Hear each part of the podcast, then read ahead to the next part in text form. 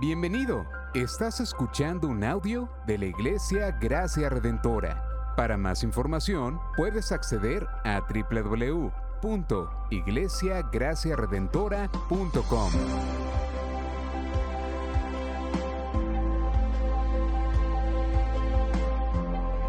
En la exposición de la palabra, el pastor Israel Vega.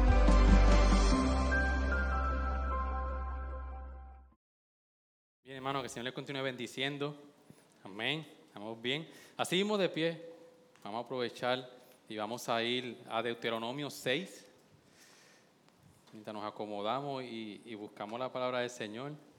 Eh, seguimos con, con la serie de sermones sobre que hemos titulado Discípulos. Y hoy queremos ver, a la luz de la palabra, exponiendo temáticamente cómo se relaciona nuestro llamado de primero ser discípulos y de hacer discípulos con la familia. ¿Qué relación tiene esto con la familia? Vamos a Deuteronomio capítulo 6, vamos a estar leyendo desde el versículo 4 hasta el 25. Leemos la palabra, oramos y exponemos la palabra del Señor. ¿Lo tenemos todos? Deuteronomio 6, del 4 al 25. Mire cómo dicen. Escucha, oh Israel, el Señor, nuestro Dios, el Señor uno es. Amarás al Señor tu Dios con todo tu corazón, con toda tu alma y con toda tu fuerza. Y estas palabras que yo te mando hoy estarán sobre tu corazón. Y diligentemente le enseñarás a tus hijos y hablarás de ellas cuando te sientes en tu casa y cuando andes por el camino, cuando te acuestes y cuando te levantes. Y las atarás como una señal a tu mano y serán por insignias entre tus ojos. Y las escribirás en los, en los postes de tu casa y en tus puertas. Y sucederá que cuando el Señor tu Dios te traiga a la tierra que juró a tus padres Abraham, Isaac y Jacob, que te daría una tierra con grandes y espléndidas ciudades que tú no edificaste, y casas llenas de toda buena cosa que tú no llenaste, y cisternas cavadas que tú no cavaste, viñas y olivos que tú no plantaste, y comas y te sacies. Entonces ten cuidado, no sea, no sea que te olvides del Señor que te sacó de la tierra de Egipto, de la casa de servidumbre. Temerás solo al Señor tu Dios y a Él adorarás y jurarás por su nombre.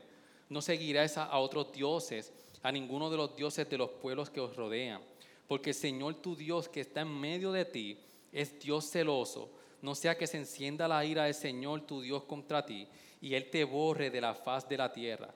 No tentarás al Señor vuestro Dios como le tentaste en mesa. Después debéis guardar diligentemente los mandamientos del Señor vuestro Dios y sus testimonios y estatutos que te ha mandado. Y harás lo que, lo que es justo y bueno a los ojos del Señor para que te vaya bien y para que entres y tomes posesión de la buena tierra que el Señor juró que dará a tus padres, echando fuera a todos tus enemigos de delante de ti, como el Señor ha dicho. Cuando en el futuro tu hijo te pregunte diciendo, ¿qué significan los testimonios y los estatutos y los decretos que el Señor nuestro Dios os ha mandado?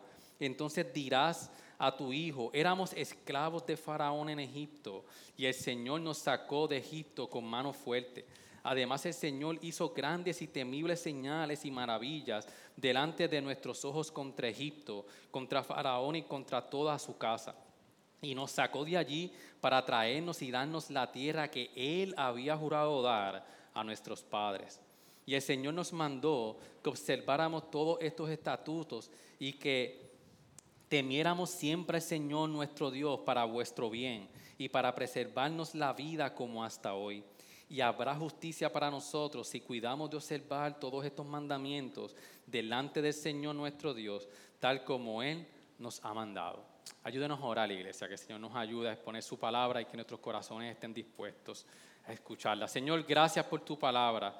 Gracias, Señor, porque tu palabra es viva y es eficaz, Señor. Y no hay nada más importante, Señor, que en el día, en, en, nuestros días tras días, Señor, nosotros acercarnos con humildad y con un corazón dispuesto a escuchar tu palabra, Señor. Nosotros no necesitamos otra cosa más importante hoy, Señor, que es el consejo de tu palabra. Ahora mira, Señor, nuestros corazones y nuestras vidas. Y Señor, como orábamos hoy en la, reunión de, los servidores, eh, ahora mismo estamos luchando con nuestros corazones. Ahora mismo estamos luchando con pensamientos, con sentimientos. Quizás habemos muchos de nosotros aquí que no tenemos ni ganas de estar aquí ahora mismo, Señor. Pero Señor, como decía Pablo, que en mi, debilidad tú te perfeccionas, Señor, porque dependemos de tu gracia. Por eso hoy, Señor, nos rendimos ante ti, Señor, y venimos ante ti con todo nuestro pecado con todas nuestras emociones, Señor, quizás de desánimo, de, cómo nos podamos sentir, Señor, y nos queremos entregar a ti ante tu palabra, Señor. Reconociendo, Señor, y en reverencia que tu palabra es viva y es eficaz. Que tu palabra, Señor, es lo que necesitamos hoy por hoy, Señor, para nuestras vidas. Ayúdanos, Señor, a tener un corazón abierto, Señor, y receptivo a tu palabra. Que no, haga más, que no haya más nada, Señor, en este momento en nuestra vida más importante, en nuestra mente, en nuestro corazón, que escuchar tu palabra, Señor. Te lo pedimos en el nombre de Jesús. Amén. Hermano, yo no sé si ustedes lograron ver un anuncio que salió hace poco y yo estoy viendo, mm, de verdad que ni recuerdo dónde fue, no sé si fue en Facebook o algo así, de que venía para Puerto Rico otra vez la tienda R y para mí fue un mal de emociones porque todos saben y los niños saben de que Toys R es el Disney de los niños. O sea, entrar a esa tienda y yo a veces he hasta pensado eh, en son de broma de que el que diseñó Toys R fue algo prácticamente diabólico. Porque hermanos, desde que usted entra a esa tienda, esa tienda está diseñada para usted tener una experiencia, especialmente sus hijos, visual, de que usted entra ahí y salir sin algo de ahí es completamente frustrante. Yo, yo, yo no sé si, si, usted se recuerda cuando, cuando estaba que estaba en Plaza de las Américas, los pasillos están con, con eh, diseñados que cuando usted pasa con el carrito con su hijo, el niño tiene opción de tirar su mano y escoger el regalo. Es una facilidad increíble. Y yo no sé cuánto han tenido la experiencia en que momentos como ese, cuando vamos a nuestros hijos, en tiendas como esa, quizás a veces planeamos nuestro mejor sábado. Vienen las mamás, planean, se llevan su, su, su refresquito, sus hotdocitos, sus sandwichitos, y vamos a caer aquí y hacemos esto y lo otro, y podemos terminar en una tienda como esta. Pero yo no sé si les ha pasado de que en, muchas, en, algunas ocasiones tenemos planes como ese y al final del día ha sido un desastre. Que al final del día, cuando vemos de que terminamos, decimos lo que yo planeé realmente no era nada de lo que yo esperaba. Y es que, hermano, la crianza, cuando nosotros vemos el núcleo familiar, lo que Dios nos regaló a nosotros, es, es, es, es un regalo que el Señor nos dio, pero que es bien difícil. El que me diga a mí que, llegó con una expectativa, lo que ya están casados, venimos con una expectativa de cómo iba a ser nuestro matrimonio, cuando íbamos a tener a, nuestros hijos, pero la realidad es que es complicado y que es difícil. Que por más que en muchas ocasiones nosotros tratamos de hacer las cosas bien, todo por el libro, nosotros terminamos frustrados. Y nuestro problema es, hermano, de que nosotros creemos que podemos tener todo bajo nuestro control. Es como las clases hace poco empezaron y quizás pudimos planear tantas cosas. Teníamos todo por el libro, pero a la hora de la verdad llegamos tarde. Se le quedó la mascarilla a la nena, se le quedó el jacket, se le quedó aquello se le quedó lo otro. Y cuando nosotros vamos, la realidad de, la, de, las cosas es que tenemos, podemos tener todo bien planeado, pero muchas veces no es así como nosotros lo habíamos planeado. Y es que nosotros, hoy, hoy, hoy el, eh, el sermón, que es el discipulado y la familia, tiene una proposición y es esta. Todo esto sucede, hermanos, porque hemos olvidado quiénes nosotros somos. Hemos olvidado quién es Dios y hemos olvidado lo que realmente nos han dado en nuestras esposas y en nuestros hijos.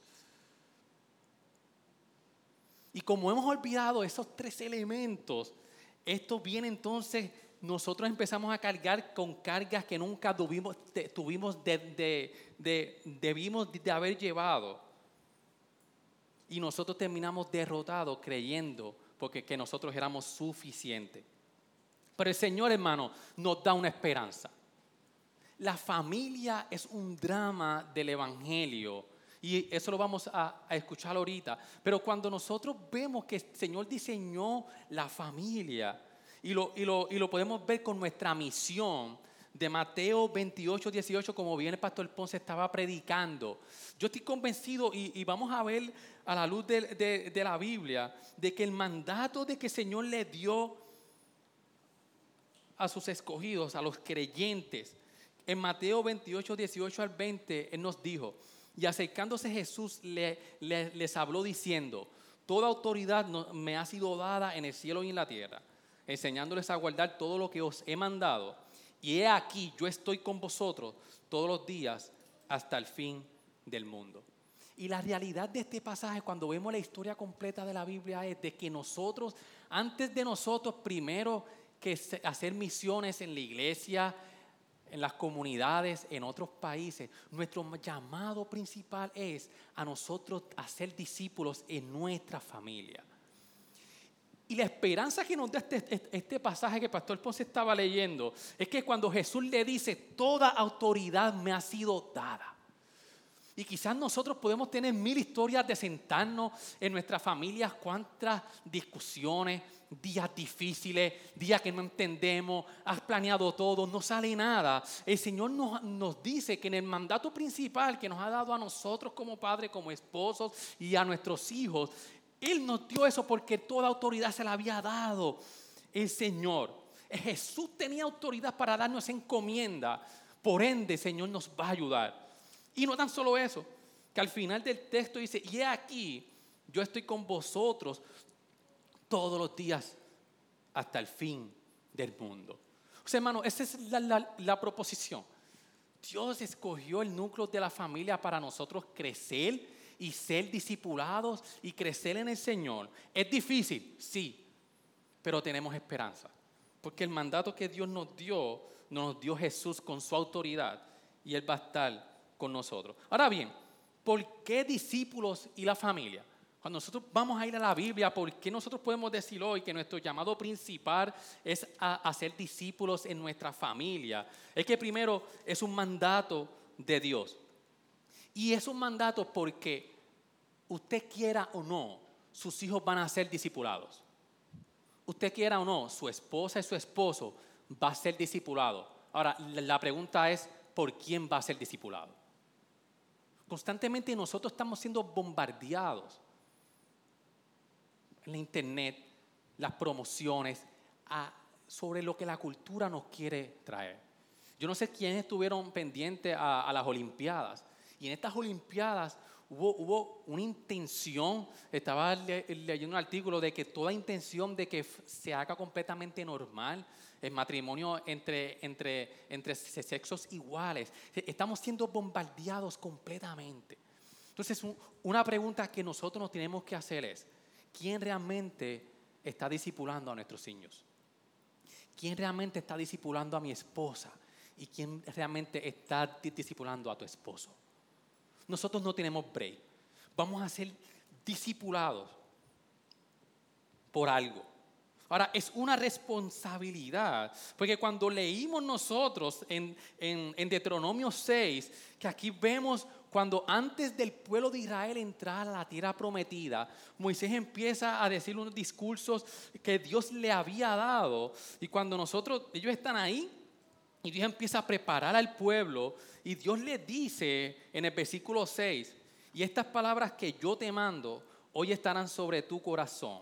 El versículo 7, miren cómo dice, y diligentemente las, enseñarás a, a tus hijos y hablarás de ellas cuando te sientes en tu casa y cuando andes por el camino, cuando te acuestes y cuando te levantes. y las atarás como una señal a tu mano y serán por insignia entre tus ojos y las escribirás en los postes de tu casa, en tus puertas.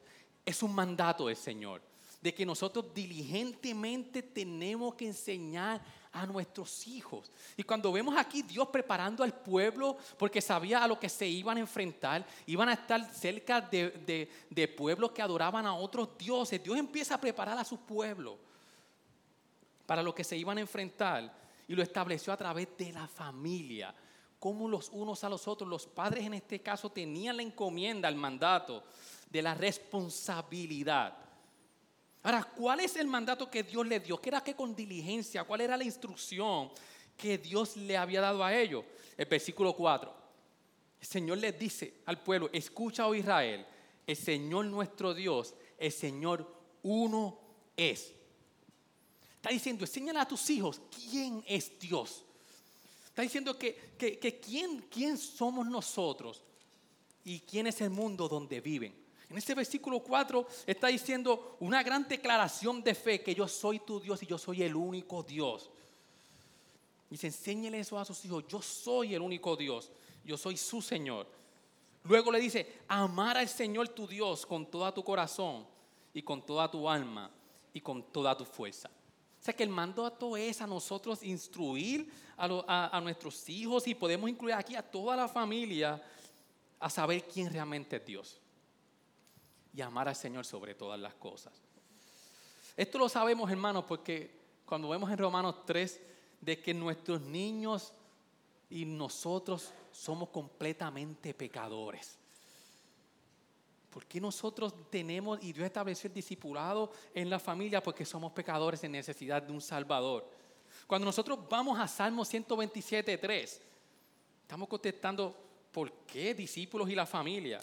El Salmo 127, 3 dice, he aquí donde el Señor son los hijos y recompensas el fruto del vientre. Está diciendo de que los hijos son un regalo del Señor.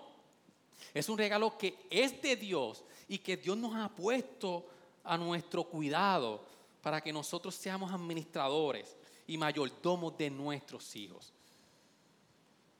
Miren cómo 1 Corintios 4:2 dice, ahora bien, además se requiere de los administradores. Dios nos ha puesto a nosotros como administradores de nuestros hijos. Miren cómo le dice, ahora bien además se requiere de los administradores, que cada uno sea hallado fiel. Nosotros somos administradores en el don que Dios nos ha dado, que siguen siendo de Él, no de nosotros. Es una responsabilidad dada por Dios para que cada uno sea y debemos de rendir cuenta ante el Señor. Ahora bien, ¿por qué es importante el discipulado y la familia? Cuando nosotros vemos la historia del pueblo de Israel, cuando nosotros vamos a jueces, Luego de haber ellos conquistado la tierra, están en, el lugar de Dios, Dios les prometió que el, lugar que Dios les había prometido. Miren cómo en jueces la condición del pueblo. Dice en, en jueces 2 del 10 al 14. Estamos ahora viendo porque es importante lo que el Señor estableció. También toda aquella generación fue reunida a sus padres y se levantó otra generación después de ellos que no conocía al Señor ni la obra que él había hecho por Israel. Entonces los hijos de Israel hicieron lo malo ante los ojos del Señor y sirvieron a los Baales y abandonaron al Señor, el Dios de sus padres, que les había sacado de la tierra de Egipto.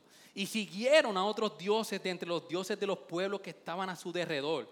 Se postraron entre ellos y provocaron a ira al Señor y dejaron al Señor y sirvieron a Baal y a, y Astarot y se encendió la ira del Señor contra Israel y los entregó en manos de salteadores que los saquearon y los vendió en manos de sus enemigos de alrededor y ya no pudieron hacer frente a sus enemigos. Hermano, mire la condición del pueblo de Israel. Había una generación de ellos que no conocía al Señor ni la obra que el Señor había hecho a Israel. En este punto, en la condición que el pueblo de Dios se, enfrentaba, era porque ellos habían descuidado el mandato que el Señor les había dado de instruirlos a amar al Señor sobre todas las cosas. Pues podemos ver, hermanos, de que la falla fundamental de la condición del pueblo fue porque sus padres y en su familia no pudieron ejercer el mandato de instruir a sus niños en el Señor. Esa fue la, la falla fundamental de la condición del pueblo. No le recordaron quién era Dios para ellos. Era una generación que no sabía quién era Dios, ni la obra que el Señor había hecho por su pueblo. Ahora bien, si nosotros fuéramos a preguntar a la luz de, cómo la Biblia nos, trae a nosotros el mandato de instruir a nuestra familia en el Señor, ¿cómo nosotros podemos hacer esto?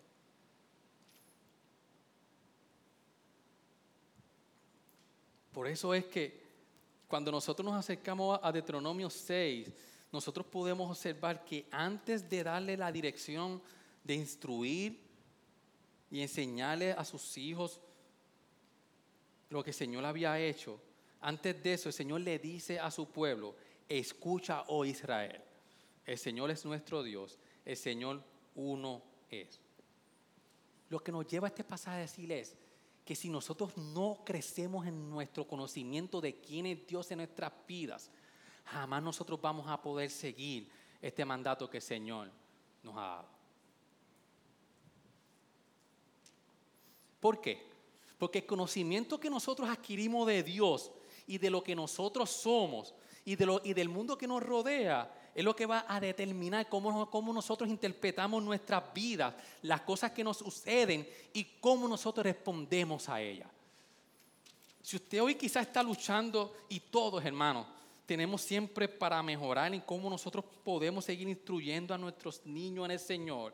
En nosotros conocer y ver si realmente yo estoy reconociendo que el Señor es mi Dios y que como Él no hay nadie. Porque tus convicciones y devoción a Dios van a determinar cómo, nosotros actuamos en la vida.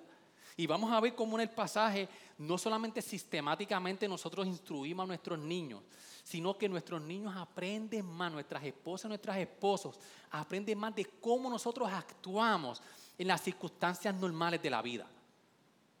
Nuestros hijos nos ven, nuestras esposas, nuestros esposos nos ven cómo nosotros actuamos. Le estamos diciendo si realmente Dios es uno, si realmente yo estoy amando al Señor sobre todas las cosas. Como bien le dice ahí mismo, amando a Dios cada día más nosotros hermanos tenemos que crecer cada día más en nuestro amor al Señor para nosotros hacer este mandato. Quizás hoy no podamos preguntar, pero que yo estoy haciendo mal. ¿Qué yo estoy haciendo? Podamos leer libros de texto, libros que dicen los cuatro pasos que necesita para una paternidad exitosa y no va a ocurrir hasta que nosotros crezcamos nuestro amor por el Señor. Como dice Juan 14 al 15, si me, Juan, Juan 14, 15, si me ama, guarda mis mandamientos. También ahí mismo el Señor empieza, el, el, pasaje nos lleva desde, desde, el versículo 12 al 14, de que ellos tenían que tener cuidado a quién adoraban y a quién temían. Por eso en el 12 le dice, entonces ten cuidado, no sea que te olvides del Señor que te sacó de la tierra de Egipto en la casa de servidumbre, temerás al Señor solo tu Dios y a Él adorarás. Y no seguiréis a otros dioses. Está diciendo, Israel, tienes que cuidar a quién tú llevas tu adoración y tu temor hacia el Señor tiene que ser para que tú puedas seguir este mandato que el Señor le estaba dando.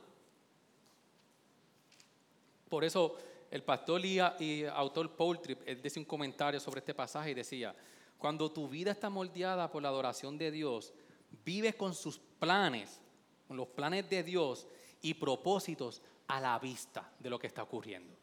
Cuando tu vida es adoración al Señor y no a otras cosas, tu adoración va a ir a la luz de quién es ese Señor.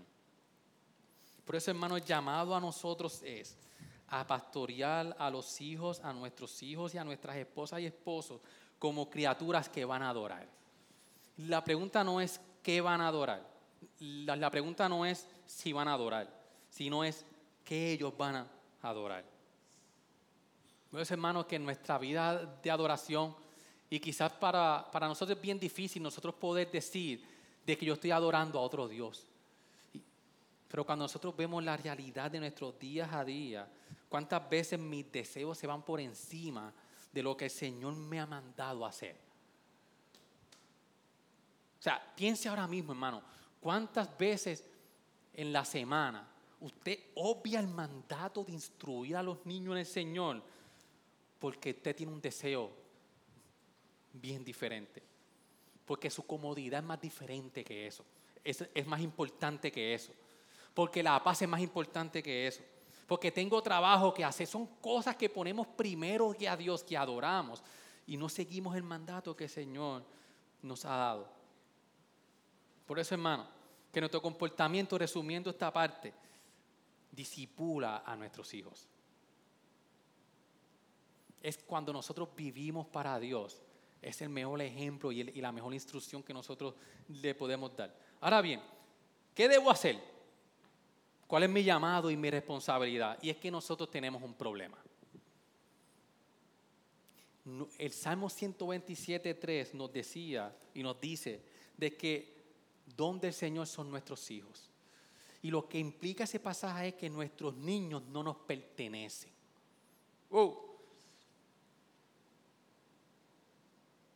Eso es una verdadera, eso es una verdadera una verdad completamente humillante cuando nosotros aceptamos de que realmente nuestros niños, nuestros niños no nos pertenecen, sino que le pertenecen a Dios. Cuando nosotros creemos, em, em, empezamos en esa batalla diaria en nuestros corazones entre lo que queremos y lo que Dios quiere para nuestros hijos. A veces solo queremos que nuestros hijos se comporten para que nuestra vida sea mucho más fácil que esté todo tranquilo. Mientras que otros aceptamos el hecho de que es una guerra espiritual en la cual nosotros tenemos que estar dispuestos a batallar. Y es una guerra entonces donde cuando nosotros somos embajadores, administradores de lo que el Señor nos ha dado, nosotros entendemos de que nosotros somos representantes de Dios. Los hijos son del Señor y el Señor nos ha puesto a nosotros como representantes de Dios para nosotros mostrarle a ellos quién es Dios.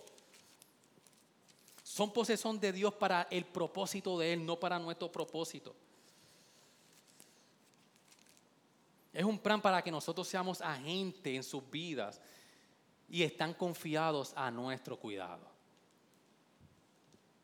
Por eso, hermano, que la verdadera crianza bíblica comienza con este reconocimiento que es radical y humillante, que nuestros hijos no nos pertenecen, le pertenecen al Señor. Cuando nosotros pensamos que nuestros hijos son de nuestra propiedad, eso va a moldear por lo que queremos para nuestros hijos. Vamos a empezar a decir lo que realmente nosotros creemos que lo que ellos necesitan es lo que yo sé. Es lo que yo quiero para ellos.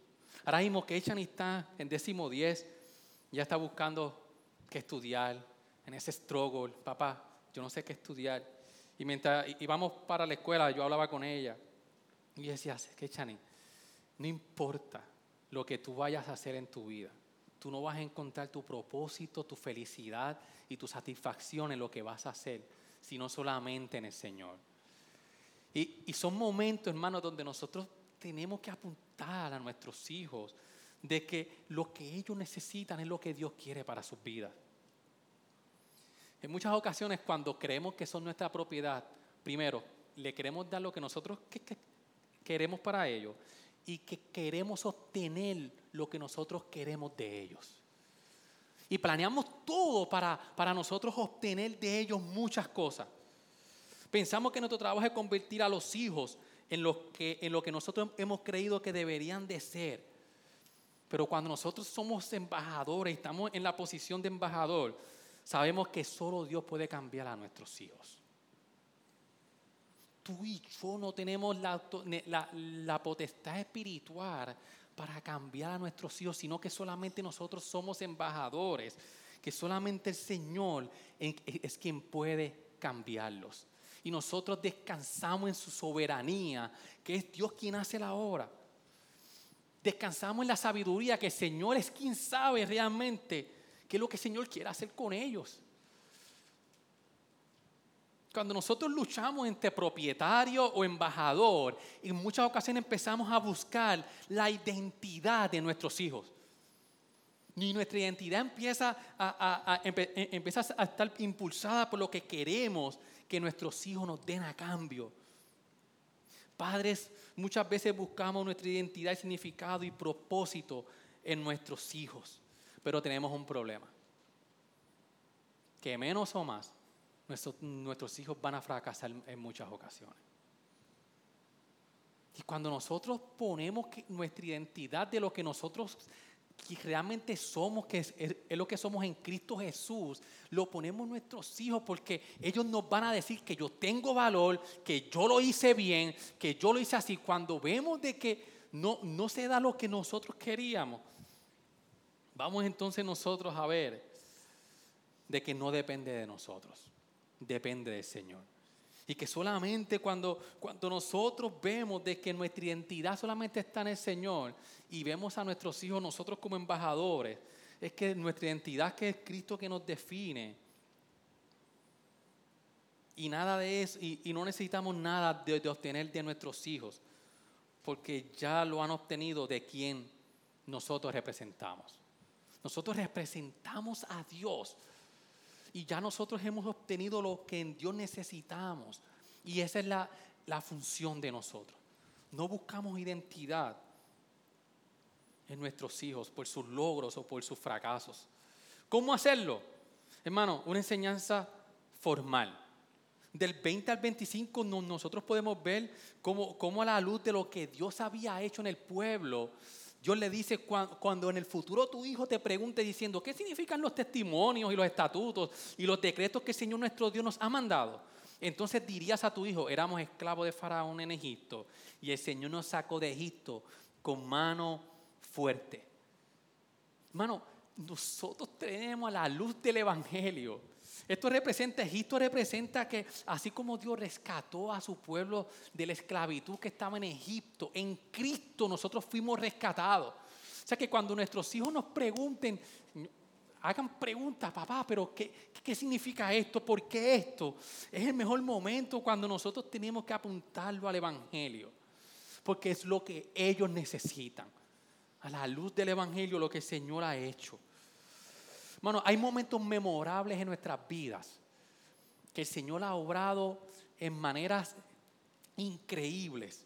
Nosotros tenemos que aprovechar ese momento. Mire, mire juez eh, Josué, y si lo puede buscar conmigo, por favor, se lo pido, Josué 4 del 5 al 7. Miren cuando el pueblo de Israel iba a cruzar el, el río Jordán. Josué 4 del 5 al 7 cuando iban a cruzar, y Josué les dijo, pasad delante del arca del Señor vuestro Dios al medio de Jordán y al alce y alce cada uno una piedra sobre su hombro, de acuerdo con el número de las tribus de los hijos de Israel. Sea esto una señal entre vosotros y más tarde cuando vuestros hijos pregunten diciendo, ¿qué significan estas piedras para vosotros? Y le diréis, es que las aguas del Jordán quedaron cortadas delante del arca del pacto del Señor. Cuando ésta pasó el Jordán, las aguas del Jordán quedaron cortadas. Así que estas piedras servirán como recuerdo a los hijos de Israel para siempre. Hermanos, recordémosles a nuestros hijos la fidelidad de Dios en nuestras vidas. Este pasaje lo, lo que nos lleva es de que Israel no se olvidara de la fidelidad de Dios para con su pueblo. Cuando instruyamos a nuestros niños eh, eh, formalmente que nos sintamos con ellos, háblele de la fidelidad de Dios en su, en su vida. Yo estoy seguro que si yo siento a cada uno hermano aquí, no nos da el día para nosotros contar cómo Dios ha estado con nosotros en momentos memorables. En momentos donde hemos visto la mano del Señor obrar. Enseñéle, esos, esos, esos, esos momentos memorables, hermano. Y, y, y, es una lucha entre el tiempo, el afán de la vida, y si eso sucede es porque nuestras prioridades están invertidas. Cuando nosotros, nuestra, nuestra función principal de ser embajadores de nuestros hijos para que conozcan a, a, a quién es el Señor y que ellos crezcan a la luz de quién es Cristo en su vida, es porque nuestras prioridades están completamente invertidas. Es un trabajo de familia. Es un trabajo donde padre, madre, hijos juntos. Pero nosotros tenemos que establecer el plan. El tiempo, si no lo sacamos, no va a surgir. Nosotros tenemos que tener, bien importante, el, el devocional y usted lo puede hacer como usted entienda. No, no, no se ponga mucha carga al principio. Si no es común en usted, empiece poco a poco. Pero siéntese, demuéstrele a sus hijos con prioridad, con, con su testimonio, que para usted es importante que ellos conozcan a Dios a través de la palabra. Ahora, ocasiones informales. Cuando vemos del 6 al 7, vemos que el texto nos dice, y diligentemente le enseñarás a tus hijos y hablarás de ellas cuando te sientes en tu casa y cuando andes por el camino, cuando te acuestes y cuando te levantes. Hermano, el discipulado familiar, si lo podemos llamar así, no debe ser un programa, sino una forma de vida. Es en todo tiempo. No, no debe ser algo para nosotros agregar a nuestra rutina, sino que tiene que estar entretejido en todo. Piensen en los momentos donde más ustedes comparten.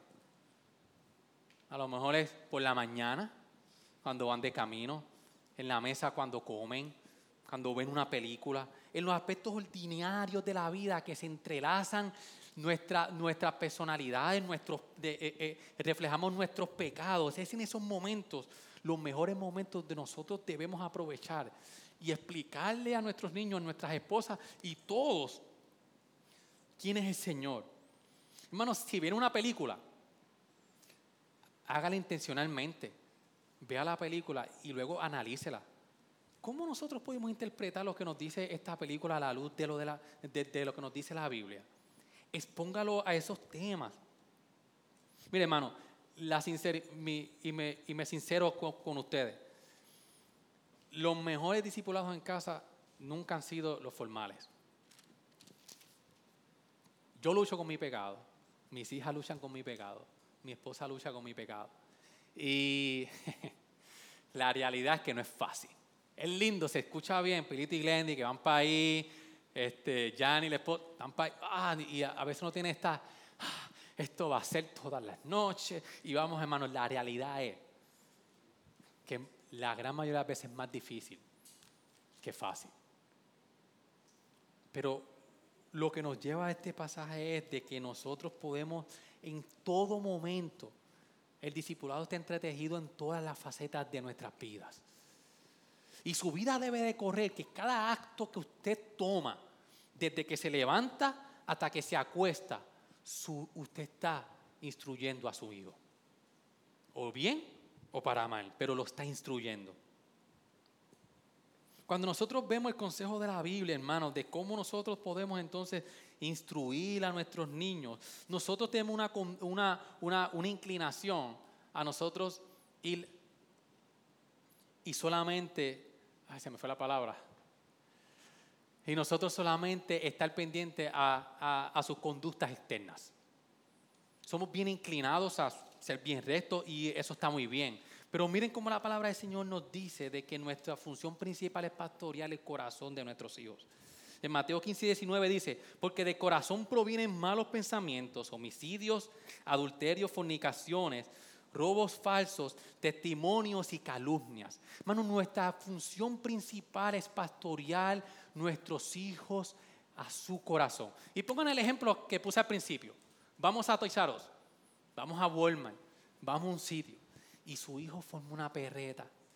Y el que me diga a mí que no ha pasado por esto y tiene hijos, pues que me diga, porque yo sé que nosotros hemos tuvimos esta experiencia eh, que quería el juguete y eso se quedó con el canto y es la grande, no está aquí, que Se quedó con el canto y yo empecé, yo la hice para arriba, nos tuvimos que ir. Pero cuando nosotros vemos situaciones como esa, nosotros no solamente tenemos que atacar conducta, sino nosotros tenemos que atacar qué es lo que le está diciendo al corazón a su hijo sobre el problema que él tiene. Y mucho más que tener un problema de la autoridad de su madre con ella, mucho más que un problema que, que su hijo no respeta a su mamá, mucho más que este, este nene tiene una conducta tan mala, mucho más problema que eso. El problema que quizás puede tener ese niño en ese momento es que él quiere ser Dios. Que él no le importa nada más, que él quiere que las cosas se hagan a su manera.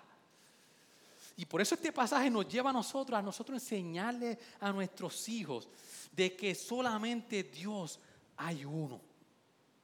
Que el verdadero problema no es su conducta, sino es el reflejo que Él está diciendo que quiere ser el centro del mundo. Él está diciendo, yo quiero ser Dios. Y yo quiero que las cosas sucedan cuando yo quiera y a mi manera. Por eso, hermanos, en momentos como ese, nosotros tenemos que ver, Señor, tú, tú, me pusiste como embajador, como administrador. Tenemos que nuestro pecado cogerlo y decir, aguántate porque el coraje va a llegar. Y como yo a la luz de lo que nos dice la palabra, yo veo a mi hijo, veo su corazón, veo su pecado, le digo, tú necesitas un salvador. Yo puedo controlar y después bregamos con conducta, bregamos con lo que tienen que hacer, pero primordialmente, ¿qué le está pasando a mi hijo en mi corazón? Y yo enseñarle, tú no eres Dios. Tú, tú, Señor solamente uno es. A Él solo tiene que amarlo en ese momento donde para, para él lo más importante no es su juguete, es que él quiere tener el control de las cosas. Son momentos como ese donde nosotros tenemos que, que indicarle a la luz de la palabra cuál es su problema y cuál es su salvación. Ahora, hermano, ¿cuál es la importancia? Y ya estamos aterrizando. La importancia del discipulado y la familia. Hermanos, nosotros somos bien planificadores en nuestras necesidades físicas e intelectuales. Yo estoy seguro que cada padre aquí se esmeró en este comienzo de clases, en este comienzo de, esta nueva etapa, nos esmeramos mucho, hermanos.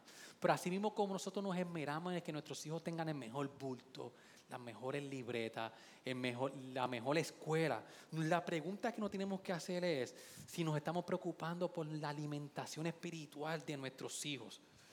Y debe ser tan vital para nosotros como la, alimentación física y la protección física de nuestros hijos es la alimentación espiritual. Mire cómo primera de, de Timoteo 4.8 dice, si bien el entrenamiento corporal es de algún valor, Dice, la piedad lo es en todos los sentidos, ya que es una promesa para la vida presente y también para la vida venidera. Vestir a nuestros hijos es importante, sí, pero también enseñémoslos a que se vistan con la armadura de Dios, como dice Efesios 6. Alimentar a nuestros hijos es importante, sí, pero recuérdele, como dice Juan 6 al, al 35, que Jesús es el pan de vida de cada día, para que no tengan más hambre ni sed por la eternidad. Darles un seguro, un lugar seguro para vivir es importante, por supuesto. Pero enséñale como Salmo 27.4 dice, que morar en la casa del Señor todos los días de su vida para meditar en el Señor y encontrar el deleite en su hermosura. Por eso, hermano, tenemos que poner nuestras prioridades en orden. Ahora, fin, quizá usted puede decir, pero ¿cómo nosotros Cómo, la Biblia nos apunta, cómo el Evangelio nos apunta a cómo nosotros podemos cumplir todo esto a la luz del Evangelio. Y es que, hermano, la familia nos provee un retrato de la relación de Dios Padre con Jesús Hijo. Mire cómo Pablo en Efesios 3 de 14 a 15 dice, por esta causa, pues doblo rodilla ante el Padre de nuestro Señor Jesucristo, coma, y dice, de quien recibe nombre toda familia en el cielo y en la tierra. Hermano, lo que está diciendo implícate de esto es que, que, la, que la relación familiar es una imagen de la relación de Dios con su Hijo amado. Es una imagen que nos apunta al Padre perfecto con su Hijo perfecto. Es una imagen que cuando nosotros vemos en nuestros hogares nos está apuntando a que hay un Dios que no solamente es Dios como decía en Deuteronomio 6.4, sino que cuando vemos la historia de la redención, ahora vemos a Dios como nuestro Padre Celestial. Y que es un retrato, una figura de que constantemente nos tiene que recordar a nosotros de que tenemos un Padre celestial y a un Hijo que fue fiel a su Padre. Y por eso, hermano, quizás eh, a la luz de este drama, nosotros podemos ver y tenemos que tener esa relación que Dios tuvo con su Hijo y que nos recuerda, hermano, de que no va a ser perfecta. Tú y yo vamos a fracasar como padres en muchas ocasiones. Pero la, figura que presenta es la relación familiar de Dios como Padre y su Hijo amado. Eso es lo que nos dice que cuando nosotros no somos perfectos y fallamos, tenemos un Padre que no nos falla. Tenemos un Hijo que no nos falla. Y cuando usted se sienta quizás el, padre más fracasado, el que lo ha hecho todo mal, eso lo que lo debe de llevar a usted es a mirar que cuando yo no soy perfecto, mi Padre Celestial es perfecto. Y enseñarle a nuestros hijos que vamos a fallar miles de veces, por montones. Pero que nuestros hijos entiendan que por encima de mí hay un Padre que es perfecto. Que cuando mi hija y mis hijas me fallen, yo pueda ver que hay un hijo que fue perfecto y que gracias a su sacrificio yo puedo llamar a mi Dios Padre. Cuando nosotros vamos a Efesios 6, de que nos da el mandato, Efesios 6, de que nos da el mandato de instruir a los niños, a nuestros hijos, Efesios 6, 4, que dice, y todo esto, eh, eh, Efesios 5 completo está hablando de las relaciones. Pero el 4 dice, y, vosotros padres no provoquéis a ir a vuestros hijos, sino criarlos en la disciplina e instrucción del Señor. Para nosotros poder llevar esto, hermano, tenemos que ver cómo comienza el capítulo 5. Pablo nos dice, sed pues imitadores de Dios como hijos amados. Hermano, este capítulo entero habla de cómo nosotros nos relacionamos las esposas con los esposos, los padres con los hijos, los amos. ¿Cómo nosotros podemos llevar esto a cabo? Es a la luz de cómo nosotros hemos sido amados por el Padre Celestial.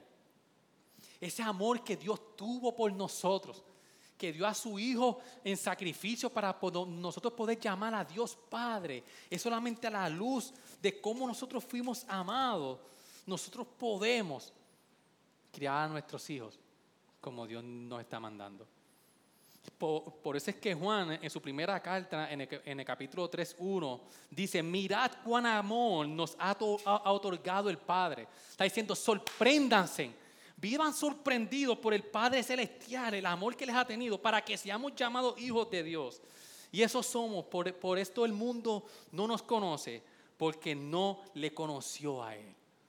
Hermano, ¿cómo podemos llevar esto a la luz de que somos hijos hijos amados. De que pudimos ser adoptados y entrado a la familia del Señor, pues solamente el sacrificio que Él hizo en la cruz. Para ahí mismo Efesios 5:25 nos lleva cómo nosotros los esposos y las esposas nos tenemos que tratar.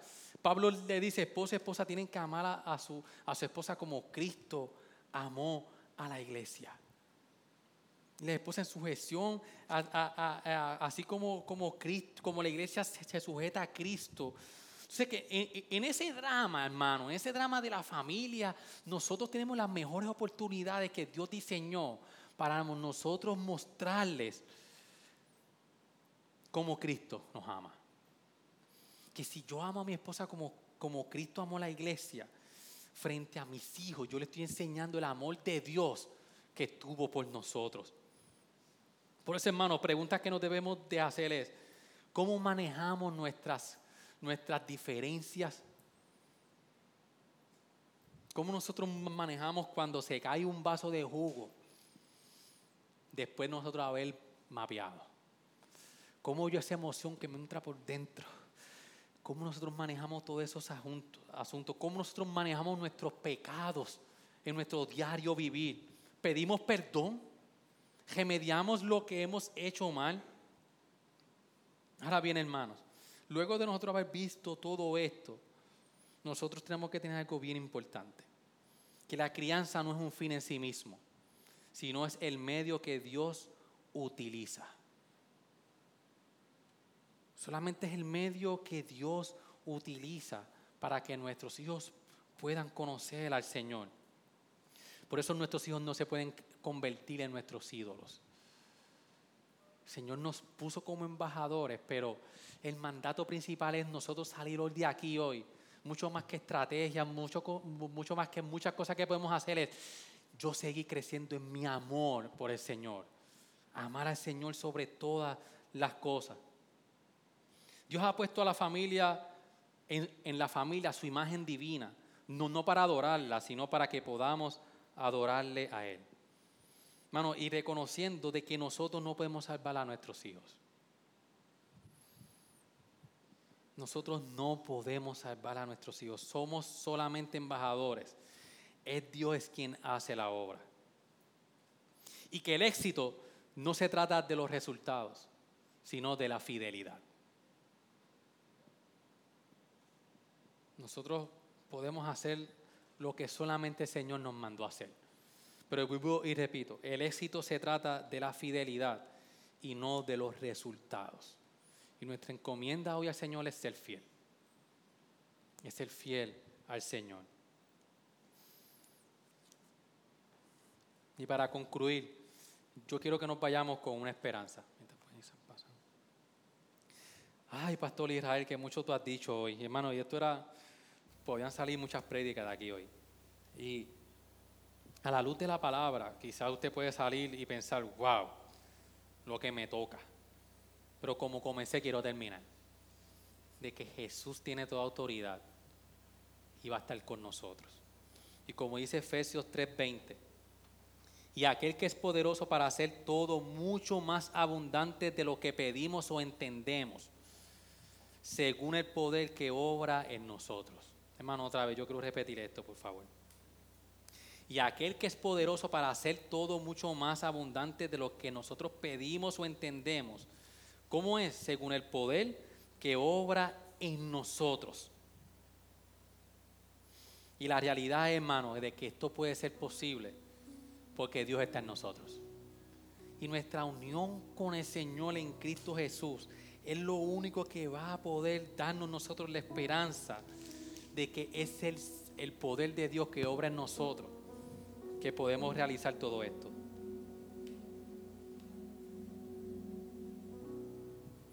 No entenderemos quiénes somos y lo que se te ha dado hasta que comprendas que Dios sabía que nuestro llamado sería bien grande y nuestra, y nuestra debilidad bien profunda.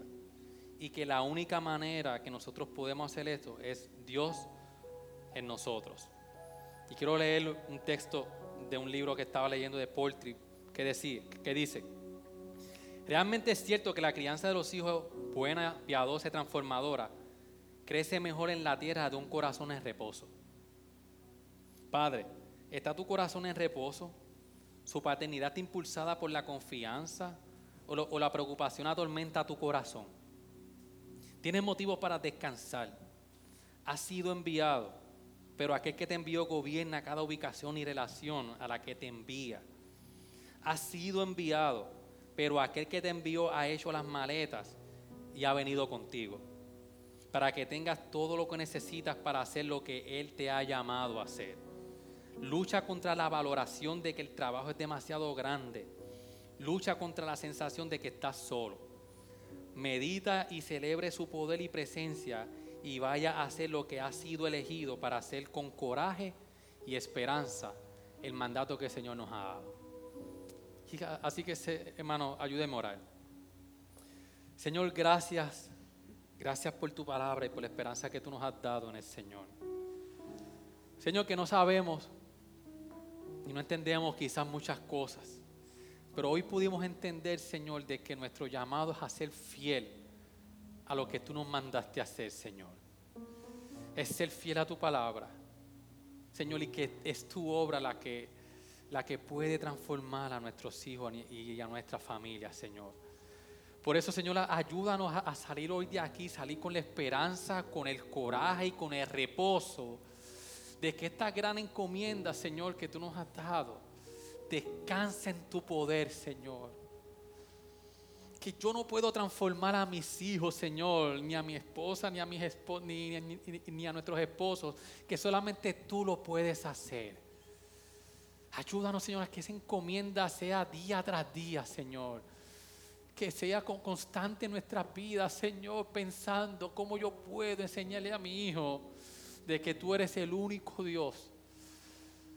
Enséñanos, Señor, que para nosotros poder realizar esto tenemos que amarnos, amarte, Señor, cada día más y no amarnos a nosotros, sino amarte cada día más a la luz de que tú eres nuestro Dios, Señor. Ayúdanos, Señor, que salgamos con esperanza y con gratitud de que, Señor, tú estás con nosotros. Te pedimos en nombre de Jesús, amén y amén. Gracias por sintonizarnos. Puedes encontrarnos en las diferentes plataformas de redes sociales como también visitarnos a www.iglesiagraciaredentora.com.